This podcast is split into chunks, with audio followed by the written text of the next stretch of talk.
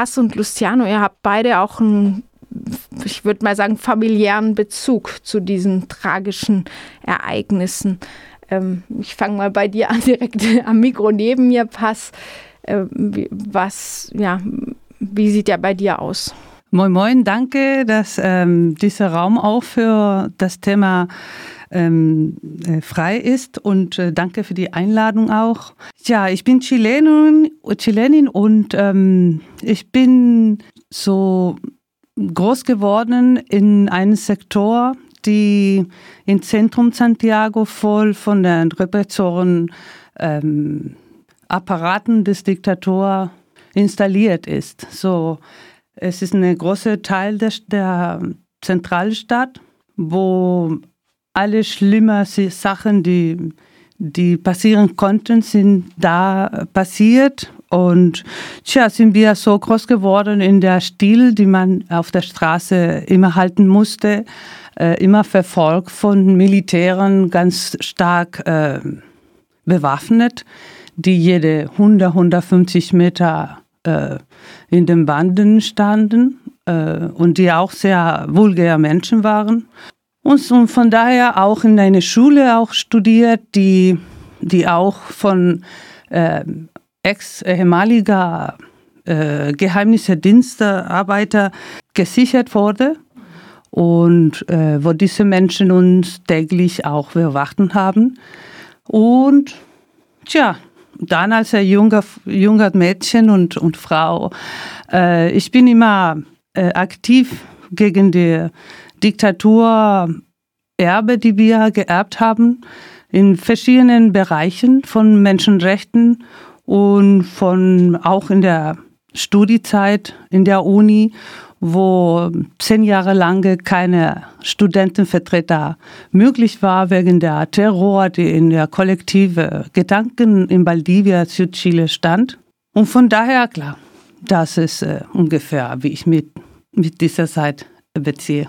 Also die Diktatur, die hast du in deiner früheren Kindheit äh, noch ein bisschen kennengelernt, aber als eben in deiner bewussten politischen Zeit war das ja dann die schon vorbei, genau. sozusagen. Ja. Genau. Ja. Hast du in, gibt es in deiner Familie auch, ähm, wurden da Menschen verfolgt oder waren aktiv oppositionell? Äh, nein, nein, nein. Äh, ich bin ziemlich komisch in meiner Familie, ähm, die normalerweise aus der anderen Seite standen, äh, weil auch eine Rural oder äh, Rural Ursprung hat. Ne?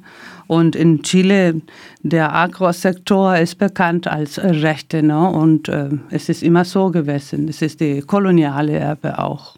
Daher kommt so äh, direkte, direkte ähm, äh, familiären und so habe ich nicht. Ja, Luciano, wie war das bei dir? Ja, also ich bin Jahrgang 72 ich bin, der Putsch war ja am 11. September 73 und ich bin ein Kind aus dieser Zeit der Unidad Popular unter Allende. Meine Eltern waren damals sehr jung und Teil im Prinzip dieser 68er Bewegung, die ja unter dem Einfluss der Revolution aus Kuba im Prinzip auch ähm, in linken Strukturen und Organisationen äh, engagiert waren. Konkret waren die bei der MIR, MIR zum der Zeit. Und äh, bei mir geht das sogar noch eine Generation früher. Ein Teil meiner Familie war bereits ähm, aus dem Baskenland unter Franco geflüchtet, im Prinzip nach Chile. Und dann quasi in dieser Generation drauf dort wiederum ähm, so ein Putsch und so eine Verfolgung erlebt und wir sind dann geflüchtet. Also ich habe durchaus meine allerersten Kindheitserinnerungen beginnen tatsächlich äh, mit Fluchterfahrung. Und ähm, genau, wir hatten einen komplizierten Weg über Schweden auf Kuba, war fast zwei Jahre auf Kuba im Exil, bevor sich meine Eltern getrennt haben und ich mit meiner Mutter nach Luxemburg kam. Und daher bin ich in Europa aufgewachsen und äh, spreche jetzt auch Deutsch hier. Aber bin im Prinzip familiär schon immer mit äh, der Geschichte verbunden gewesen, habe die Diktatur eher so aus der, aus, dem, aus der Ferne, also aus Europa aus äh, erlebt, war in meinem Leben ein paar Mal in Chile, habe es auch dort erlebt, aber genau, habe die verschiedenen Zyklen auch jetzt. Im Prinzip das Erbe der Diktatur ist ja noch immer präsent in den aktuellen Auseinandersetzungen und genau, kann durchaus auf diese 50 Jahre auch zurückblicken. Ja, was würdet ihr sagen? Es gibt ja immer mal wieder in dem einen oder anderen ein Land einen Putsch, zuletzt jetzt in Afrika vermehrt wieder. Warum ist dieser Putsch in Chile so eine ganz besondere Zäsur, auf die wir jetzt eben 50 Jahre später mit einer großen Veranstaltung zurückblicken. Der Putsch in Chile unterschied sich natürlich von den vorherigen Putschen, die es schon gab, natürlich, die oft tatsächlich auch im 20. Jahrhundert, in der zweiten Hälfte des 20. Jahrhunderts von den USA mitinitiiert waren, dass es eben nicht nur darum ging, eine unliebsame Regierung, die man als Kommunisten gelabelt hat, zu stürzen, sondern es wurde ja in Chile auch tatsächlich ein neues Wirtschaftsmodell installiert.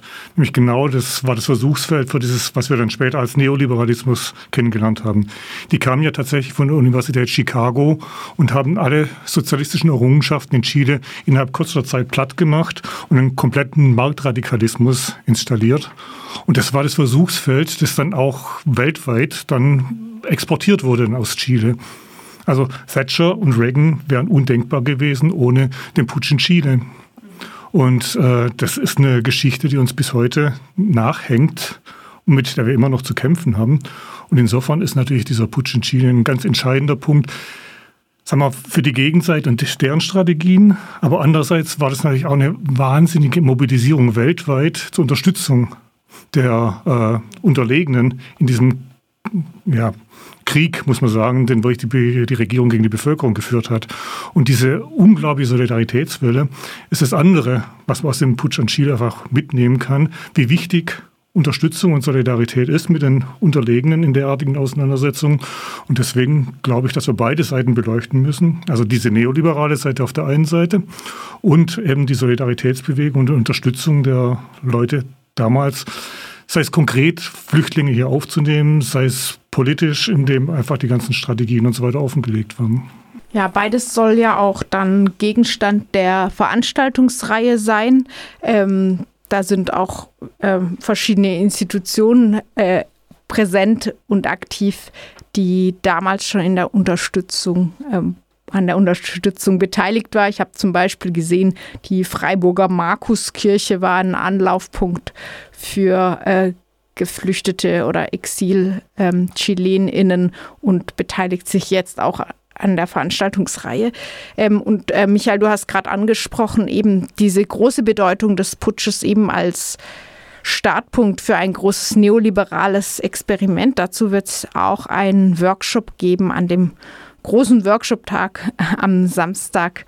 Ähm, da spricht Thomas Biebricher, Politikwissenschaftler von der Uni Frankfurt, über dieses Thema ähm, autoritärer Staat und neoliberale Politik Chile als Blaupause für den neoliberalen Angriff auf den Sozialstaat. Ja, wir haben jetzt auch schon äh, gehört, eben, dass viele fliehen mussten. Es gab eine starke Verfolgung, es gab äh, ja äh, unglaubliche Akte der Folter und auch des Verschwindenlassens von Menschen.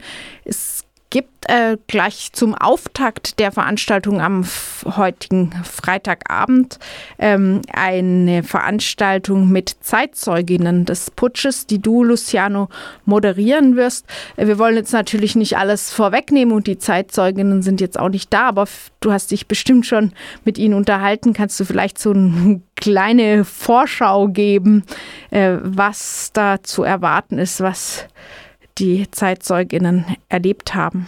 Es, ähm, es ist ja im Prinzip Erinnerung. Auf Spanisch sagt man recordar. Und ähm, etymologisch gesehen ist, äh, es geht quasi übers Herz. Recordar, das Herz. Oder äh, ja, erinnern. Es geht auch durch einen Teil im Innern. Das heißt, es ist durchaus, so wie ich das auch von meinen Eltern und oder Milieu so kenne, ähm, ist es natürlich mit viel Schmerz und äh, traumatisierenden Erlebnissen verbunden, Folter, Verlust. Und ähm, man muss das wirklich so sehen, dass diese Generation, die, die da gekämpft hat, die Allende unterstützt hat und so weiter, sowas wie einen riesigen kollektiven Traum äh, gelebt hat, der gegen eine, also mit einer enormen Gewalt einfach zerschmettert wurde. Und ich glaube, enorm viele Biografien sind einfach davon geprägt. auf unterschiedlichste Art und Weise. Und ähm, genau, deshalb es geht, wir haben drei Leute da, äh, nee, vier Menschen da, die, die im Prinzip aus verschiedenen Positionen was erlebt haben. Das heißt, selber wahrscheinlich politisch aktiv damals und als erwachsene Person schon den Putsch erlebt haben. Andere waren Teenageralter, ich selber war als Kind und dann eben Personen, die die Solidaritätsbewegung in, in Deutschland dann zur Zeit des Putsches erlebt haben. Oder auch die, diese Euphorie ne, der, der 70 bis 73 bis unmittelbar vor dem Putsch, also diese, ja, das äh, La Vida que vendrá, so die, das, das Leben, das nach dieser Revolution kommt. Du sind diese Sehnsucht nach äh, einer gerechteren Gesellschaft und mehr, mehr Umverteilung und äh, Zugang zu Bildung und gute Ernährung für die Kinder und Zugang zu Gesundheit. Ähm, Genau, also das muss man, darf man nicht vergessen, dass diese ganze Gewalt, die richtete sich gegen eine sehr beeindruckende linke Bewegung, die natürlich auch ihre Fehler gemacht hat. Ist, darauf werden wir auch zurückblicken, aber man darf nicht, äh, man muss beides ähm, im Blick behalten, finde ich. Die Zeitzeugin-Veranstaltung wird nach einer Tanzperformance diesen Freitag um 19 Uhr im Jos Fritz Café stattfinden. Ähm, eine Gruppe, die, wenn ich die Ankündigungen richtig verstehe, überproportional auch an der Opposition beteiligt war und auch besonders viel Repression dann abbekommen hat, waren die Mapuche, eine ethnische Gruppe in Chile. Und Pass, du äh, leitest eine Veranstaltung zu diesem Thema mit. Kannst du vielleicht erstmal sagen, wer die Mapuche sind? Ja, die Mapuche-Bevölkerung sind der, der größte Ureinwohner in Chile, der größte Gruppe, die bis heute immer noch da sind. Ähm, und die sind auf der Welt bekannt, weil die schon hunderte Jahre im Krieg ähm, mit der Spaniern und auch mit der Chilenen äh, gewesen sind. So, ähm, die Gruppe da ist eine vulnerable Gruppe der Gesellschaft. Die sind arme, arme Leute, die ihre ganzen Territorien von äh, chilenischer Staat äh, geklaut wurde und seit seitdem sozusagen sind sie im Kampf, äh, um diese Territorien wieder zurückzuhaben. Das ist heutzutage ein grobe und sehr, sehr trauriger Konflikt, der chilenische Staat nicht anerkennen will und die nur als Terrorismus zeigt, damit äh, das nur durch Repression auch ähm, behandeln kann. Und so sind die letzten äh, 50 Jahre und noch hinter natürlich äh, gewesen. Ähm, die haben nach Allende's äh, Regierung auch äh, viele Möglichkeiten und wo viele Hektare zu ihnen zurückgegeben wurde nach dieser ähm, Agrarreform und äh, was auch zurückgesetzt wurde, als die Diktatur kam. Und sind viele Jahre her, aber heutzutage bedeutet das ähm, viele, viele Ungerechtigkeit an dieser Gruppe, äh, viele Vulnerationen ihrer menschlichen Rechten ähm, und äh, an die Küste auch, wo ich äh, mich, womit ich mich beziehe.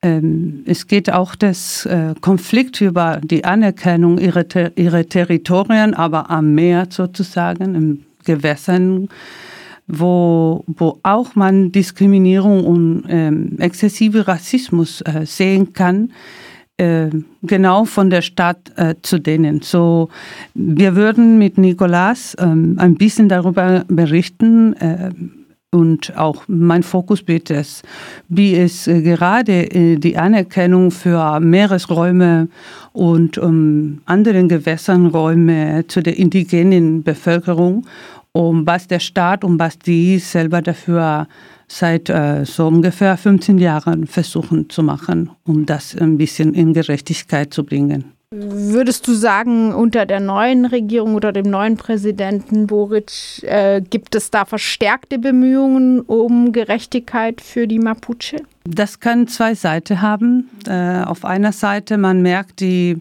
Verführbarkeit von den öffentlichen Diensten, die neuen Gedanken um das, die Situation in, Gericht, in Gerechtigkeit zu bringen.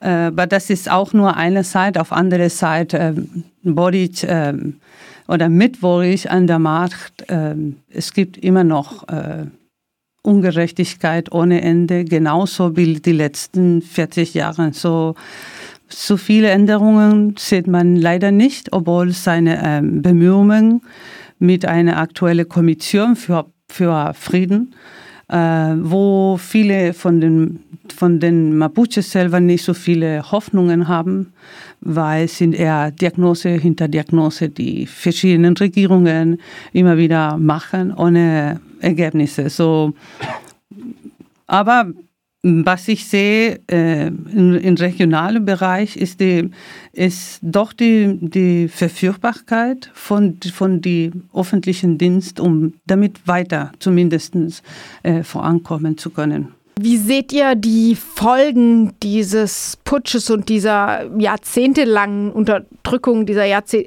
dieser langen Diktatur bis heute? Also ich denke, wer so äh, dramatische Dinge wie ja schon eine Landenteignung, aber auch Folter und eben vielleicht das Verschwinden der nächsten Angehörigen erlebt hat oder wer ins Exil gehen musste, der wird das nicht mehr los. Ähm, seht ihr vielleicht an euch alle in der chilenischen Gesellschaft da konkrete Spuren oder welche besser? Die gibt es bestimmt. Also das, das Erbe der Diktatur wirkt definitiv nach. Also man muss sich das so vorstellen, dass da einfach sehr viele linke Kultur, linkes Selbstverständnis, ähm, Information und so weiter einfach so richtig physisch vernichtet wurde und einfach äh, mit Unterdrückung, Gewalt und Terror im Prinzip äh, wollte man das äh, aus den Köpfen und in den Herzen der Menschen entfernen, so aus der Gesellschaft. Die haben das fast schon chirurgisch so beschrieben, das war wirklich furchtbar. Aber danach haben sich im Prinzip immer wieder Kräfte in der Gesellschaft ge gefunden, die eigentlich ähm, Gerechtigkeit äh, fordern und auch das neoliberale Modell in Chile äh, einfach ablehnen, weil es stößt einfach überall an Grenzen, sei es im Extraktivismus, äh, wo Ökosysteme kaputt gehen, aber auch einfach sozial, ähm, wo du einfach Menschen nicht weiter ausbeuten kannst. Und mittlerweile ist ja alles privatisiert in Chile, von äh, Bildung, äh, Gesundheit bis hin zu Wasser oder Rentensystem.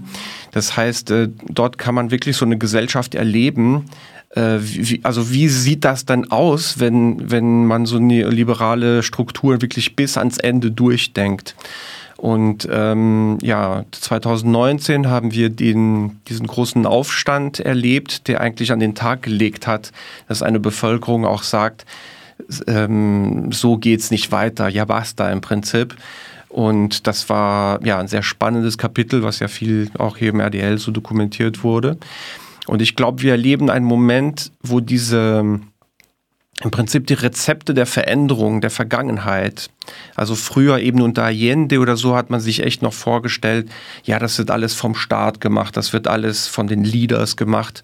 Und eigentlich gab es da schon Widersprüche und, ähm, und, und Spannungen und Teile der Bewegung in den 70ern, die eigentlich da schon angefangen haben, gemerkt haben, hey, der Weg von Allende wird nicht äh, ans Ziel führen. Die wurden auch von linker Seite damals schon quasi als kontrarevolutionär oder so dargestellt. Und jetzt gerade ähm, haben wir eine Bewegung, die zwar sehr stark ist, auf der Straße aufzutreten, eine riesige feministische Bewegung, ähm, Estallido, ne, das ist wie so eine Explosion, so ein Knall, so ein Feuerwerk an, an Rebellion, was da abgefeiert wird, aber eben sehr, sehr wenig ähm, äh, was man da so in Politik oder in, in politische Änderungen ummünzen kann. Das heißt, wir haben eine Bevölkerung, die die politische Klasse komplett ablehnt, weil sie komplett delegitimiert ist. Auch Boric zähle ich zu dieser politischen Klasse, Klasse dazu.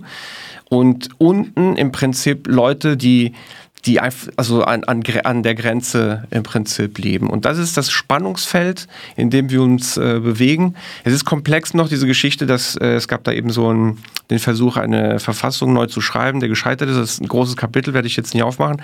Aber im Prinzip hat sich seit diesem Knall 2019 nichts verändert. Also kein Problem wurde gelöst. Und es läuft im Prinzip darauf hinaus, dass äh, früher oder später es nochmal so knallen wird. Und auf der anderen Seite haben aber auch hat die herrschende Klasse, die haben auch keine wirklichen Rezepte außer noch mehr Repressionen. So. Ja, wow, jetzt hast du schon ganz schön viel auf den Punkt gebracht, glaube ich. Nee, nee. Ähm, genau, es wird auch ja, eine Veranstaltung geben am Samstag zu diesen äh, Widerspruch, diesem innerlinken zwischen ähm, zentralistischen Sozialismus oder eher dezentralen Ansätzen, auch äh, Selbstverwaltungsansätzen. Passt, du warst äh, jetzt richtig lange und auch 2019 in Chile, als es die Proteste gerade ähm, gab. Äh, würdest du das genauso einordnen wie Luciano? Hat sich seit 2019 eigentlich faktisch nichts verbessert. Ähm, wie siehst du die Situation jetzt eben nach dem, abgelehn nach dem abgelehnten Verfassungsentwurf? Ja, es ist genauso, wie, wie gerade erklärt wurde.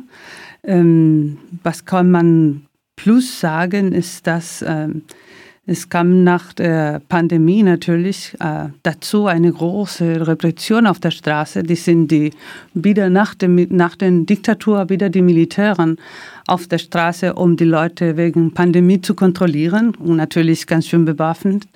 Und noch diese ganzen Desinformationswelle, die auf der Welt gerade von der ultrarechten Gruppen äh, so erfolgreich geht hat dort auch äh, gut gewirkt und deswegen wurde die neue Vorschlag für eine neue Verfassung abgelehnt.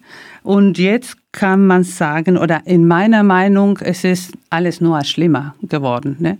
Äh, jetzt ist der, die neue Vorschlag, die man schreibt heute für eine neue Verfassung, es wird von 50 Personen geschrieben. Und halbe dieser Gruppe sind oder gehören äh, die Opus Dei-Sekte. Ne?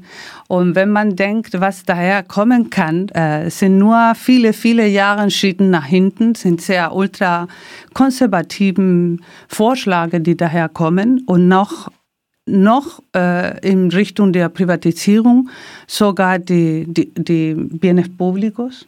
Die Allgemeingüter. Ja, genau. So die Atmosphäre auch im Chile ist sehr polarisiert. Ähm, ist diese, diese Phantasma von, von dem Kommunismus ist immer noch der Teil des Diskurses von den Rechten, um alle progressiven Ideen äh, zu invalidieren. Und ähm, das Phänomen von dieser religiösen Fanatismus von der Figur von Pinochet, es ist aktiver geworden und die Negationismus, kann man so auf Deutsch sagen, es ist heute, was diskutiert wird. Ne? Äh, wer Recht, Recht hat, um, um was zu denken. Und es, es ist unmöglich zu denken in, äh, nach den ganz was wir alles schon erfahren haben, was während dieser Zeit und nach dieser Zeit äh, mit der politischen Gruppen, bis sie sich auf unsere, auf unsere Ressourcen äh, gemacht haben, ähm, und wir müssen jetzt weiter diskutieren, ob äh, in Ordnung war, diese 3000 Menschen so verschwunden zu lassen oder, oder nicht. Ne? So, es ist krass, äh, rechte rechte Stimmung gerade. Und das ist sehr schade. Und, ähm, aber viele Gruppen arbeiten auch immer noch dagegen. Ja, dabei schien sich ja 2019 eine ganz andere Richtung abzuzeichnen. Ähm, Michael, du bist ja aus der Perspektive des Archivs Soziale Bewegung dabei, also einer Institution, die sich bemüht, ähm, soziale Bewegungen auch zu dokumentieren. Mir ist jetzt aufgefallen bei der Vorbereitung auch dieses Gesprächs, wir sprechen jetzt praktisch schon so aus der zweiten Generation. Also niemand von euch wird so in einem reifen Erwachsenenalter dabei gewesen sein, als Allende gestürzt wurde. Ist es, wird das auch schon so langsam zu einem Problem, dass zum Beispiel ja auch ähm, noch viel stärker jetzt gerade schon die ähm, Auseinandersetzung mit dem NS-Widerstand hat, dass ähm, die Zeitzeuginnen, die wirklich als in eben in einer im Erwachsenenalter aus, einem, aus einer Lebenserfahrung heraus damals in der Opposition waren, dass die so langsam immer älter werden und natürlich perspektivisch nicht immer zur Verfügung stehen werden. Das ist natürlich ein, ein Riesenproblem. Also jetzt nicht nur was die Solidaritätsbewegung in Chile anbelangt, sondern einfach alle Bewegungen, die sagen wir mal, so in dieser nach 68er Welle sich entwickelt haben oder sowas. Und deswegen sind wir gerade dabei, auch verstärkt zu versuchen, im Archiv bei uns äh, so ein Archiv von Zeitzeugen-Interviews einfach aufzubauen. Und ich, ich denke, diese Veranstaltung, die wir jetzt dann am, am Freitag machen, wo Luciano dann moderieren wird, ich glaube, das ist nochmal ein sehr, sehr guter Punkt und die müsste auch unbedingt auch aufgezeichnet werden, um nochmal mit den Leuten zu reden, die das tatsächlich erlebt haben und wirklich nochmal Zeugnis davon ablegen können, was damals passiert ist. Und wir haben ja wirklich total spannende äh, Zeitzeugen da. Jemand, der direkt in Chile aktiv unter der Unidad Popular aktiv war. Jemand, der zwischen den beiden Welten dann mit 15 dann fliehen, mit 15 Putsch erlebt hat und nach Deutschland fliehen musste. Und dann jemand, der hier ganz massiv die Solidaritätsbewegung geprägt hat. Also ich glaube, da kommen ganz unterschiedliche Perspektiven zusammen. Und ich kann wirklich nur jedem und jeder ans Herz legen, am Freitag ins Fritz Café zu kommen, weil ich glaube, so eine Gelegenheit wird es wahrscheinlich nie wieder geben. Ja, im Jos Fritz Café findet die Ausstellung und die Eröffnungsveranstaltung, eben das Zeitzeugengespräch und eine Tanzperformance statt. Und am Samstag gibt es dann einen Workshop-Tag eben mit Thema Widersprüche der chilenischen Linken, mit dem Thema neoliberales Vorbild, mit dem Thema der Unterdrückung der Mapuche und dann ähm, auch dem Thema Frauen in Chile, äh, Feminismus in Chile und schließlich einer Lesung. Aber im Anschluss in den Wochen darauf, bis in den Oktober mindestens hinein, gibt es da noch weitere Veranstaltungen. Gibt es da vielleicht noch ähm, einzelne, die ihr herausheben wollt, ohne, da bin ich immer vorsichtig bei dieser Frage, ohne zu sagen, dass die anderen nicht ebenso spannend wären. Ja, ich würde tatsächlich auf den Samstag, den 16.09. auch äh, hinweisen. Das ist nämlich eine chilenische Peña. Und das geht so aus äh, ja, den Chileninnen und Chilenen, die hier in Freiburg leben. Und ähm, ja, der kulturelle Ausdruck wird da im Vordergrund stehen. Und das ist, glaube ich, auch wichtig, weil ähm, ja, so die linke Kultur aus Chile hat sich immer im Prinzip über die Kunst, die Musik und die Kultur ausgedrückt. Ne? Ähm, nicht so sehr eben, also in der politischen Organisation vielleicht schwach, aber in der Kultur schon äh, unglaublich stark. Und äh, das wird auf jeden Fall so ein Abend sein, bei dem viel zusammenkommt. Ähm, das ist auch der Todestag äh, von äh, Victor Jara, ein bekannter Musiker, der eben auch ähm, ja, sehr engagiert war und eben in diesem Staat oder im Zuge des, äh, des Putsches eben äh, ermordet wurde. Und das heißt, sehr viele von seinen Liedern werden da an dem Tag performt. Ja, ich äh, würde sagen, schaut euch auf jeden Fall die Flyer, die überall ausliegen und im Netz angekündigt sind. Im kommunalen Kino wird es auch in der zweiten Hälfte September richtig viele äh, Filme zu Chile geben. Da kann man auch Folgendes erwähnen. Ähm, Patricio Guzmán ist ein sehr bekannter Dokumentarfilmer und der hat den Film La Batalla de Chile, der Kampf um Chile wurde das übersetzt. Das ist ein sehr, sehr langer Film. Es gibt drei Teile und der wurde jetzt neu digital aufgearbeitet, extra für die 50 Jahre, auch mit deutschen Untertiteln. Und der wird tatsächlich, werden die drei Teile dann im kommunalen Kino gezeigt. Und ich würde vielleicht noch den Sonntag, den 17.09. noch äh, hervorheben, weil da zeigen wir auch einen Film, der heißt Sentido äh, Común, Gemeinsinn. Der wurde unter anderem eben jetzt während der Rebellion im 2019 gedreht. Das ist eigentlich fast eins der besten Dokumente, die auf Deutsch verfügbar sind, auch über diesen Aufstand 2019. Und da hat äh, unter anderem Sophia Boddenberg äh, gewirkt. Das ist eine deutsche Journalistin, die in Santiago lebt und ziemlich viel für diverse Medien in Deutschland schreibt. Und die wird dann noch live zugeschaltet. Und äh, genau, und an dem Abend wird es eben ein bisschen Kultur geben. Bass und ich werden äh, auch äh, da sein, ein bisschen moderieren und werden genau ein bisschen Gespräche leiten und uns austauschen können. Und da laden wir auch alle herzlich ein. Und schaut euch das Programm, weil dann in der zweiten Hälfte September werden mehrere Filme dann aus Chile dann zu sehen sein.